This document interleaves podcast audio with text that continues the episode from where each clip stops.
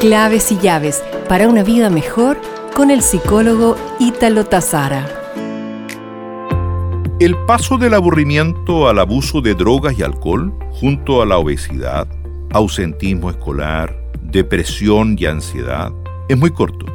Es más, varios estudios demuestran que aquellas personas que tienen algunos niveles de aburrimiento terminan en el uso y abuso de sustancias o bien caen en dispositivos electrónicos y en videojuegos. Te invito entonces a tener cuidado en esta época con tus hijos, quienes hoy, dada la situación que vivimos, pueden estar viviendo momentos de gran inacción. Nos reencontraremos pronto con más claves y llaves para una vida mejor.